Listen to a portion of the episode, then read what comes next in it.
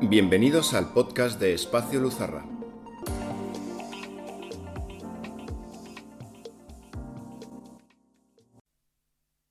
Se cree comúnmente que la historia no se repite y que el tiempo transcurre de forma lineal.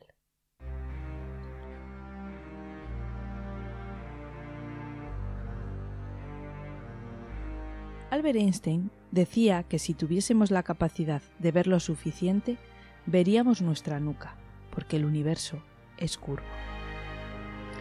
Si reflexionamos sobre las palabras de Einstein, puede que la historia también lo sea, y se repitan los ciclos a lo largo del tiempo. Por eso volvemos una y otra vez a momentos lóbregos, momentos de crisis, intolerancia y oscurantismos. Afortunadamente, en medio de tanta tiniebla, aparecen personas que son como antorchas, que iluminan la senda del bien, de la belleza, de la justicia y sobre todo de la búsqueda de la verdad. Hoy, en la mirada poética, Giordano Bruno.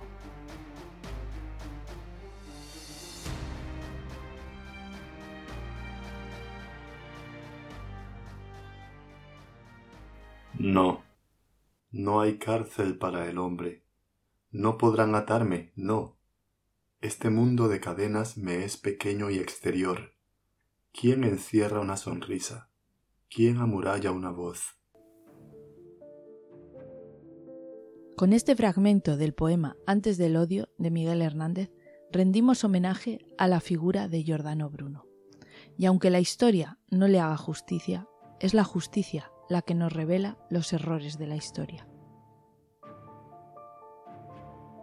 En 1545 había comenzado el concilio de Trento y concluyó en 1563. La Iglesia católica, que había dominado toda Europa hasta la fecha, estaba en pugna con las iglesias luteranas, calvinistas, estaba en plena ofensiva contra el mundo protestante. Europa estaba desgarrada por la religión. Todos se peleaban por ser los que tenían la razón absoluta, la verdadera fe.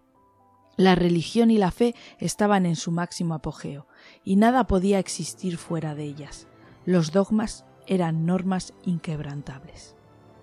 Un ser humano libre, con heterodoxia religiosa, intelectual y ética, no podía existir en aquella época no sería entendido, no encajaría porque sencillamente tenía tolerancia con todos los seres humanos, respetando su religión y sus opiniones. A todas luces, desde cualquiera de las religiones que pugnaban por ser la verdadera, esto era herejía. Yo sé que me condena vuestra demencia suma. ¿Por qué?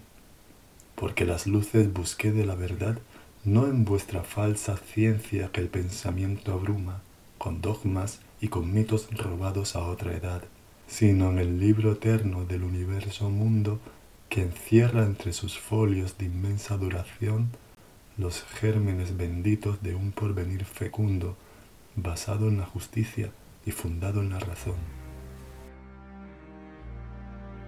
Por entonces Hubo dos hombres cuyos postulados chocaban con el pensamiento único imperante, Galileo Galilei y Giordano Bruno.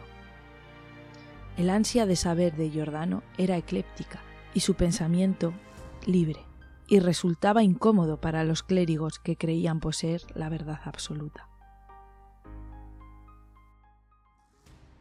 Existen pues innumerables soles, Existen infinitas tierras que giran igualmente en torno a dichos soles, del mismo modo que vemos a estos siete planetas girar en torno a este sol que está cerca de nosotros. Galileo Galilei se vio obligado a adjurar para evitar morir a manos de la Inquisición, y Giordano Bruno fue condenado a la hoguera porque resultaba demasiado incómodo no sólo hablaba de que la Tierra giraba alrededor del Sol y había infinitos mundos, infinitos soles, sino que hablaba de la presencia divina en todo, en un ser humano capaz de desprenderse de prejuicios, de vincularse a través del amor a la convivencia, a la fraternidad. Era realmente incómodo. Como decía al principio, El espacio-tiempo son curvos. Es posible que la historia se repita, y ya hay personas que aseguran que la Tierra es plana. Quizá hayamos estado siempre equivocados. Quizá nunca avanzamos como especie. Quizá seamos los mismos con otros ropajes.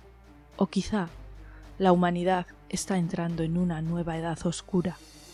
Quizá necesitamos en este momento una antorcha que ilumine el camino. Y quizá haya que buscarla dentro de nosotros mismos.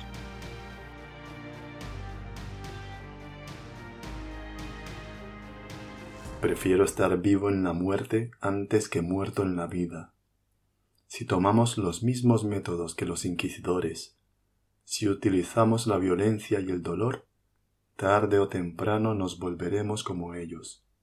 Así como el licor al cuerpo, la crueldad hace al alma acostumbrarse a ella y gozar del sopor moral que le sigue. Por eso, guerrero, no dejes de luchar. Buscador, no dejes de buscar. Maestro, no dejes de enseñar. Y discípulo, no dejes de investigar. Porque cuanto más oscura es la noche, es porque está a punto de llegar el alba, y las tinieblas serán vencidas por la luz. Siempre. No lo olvides.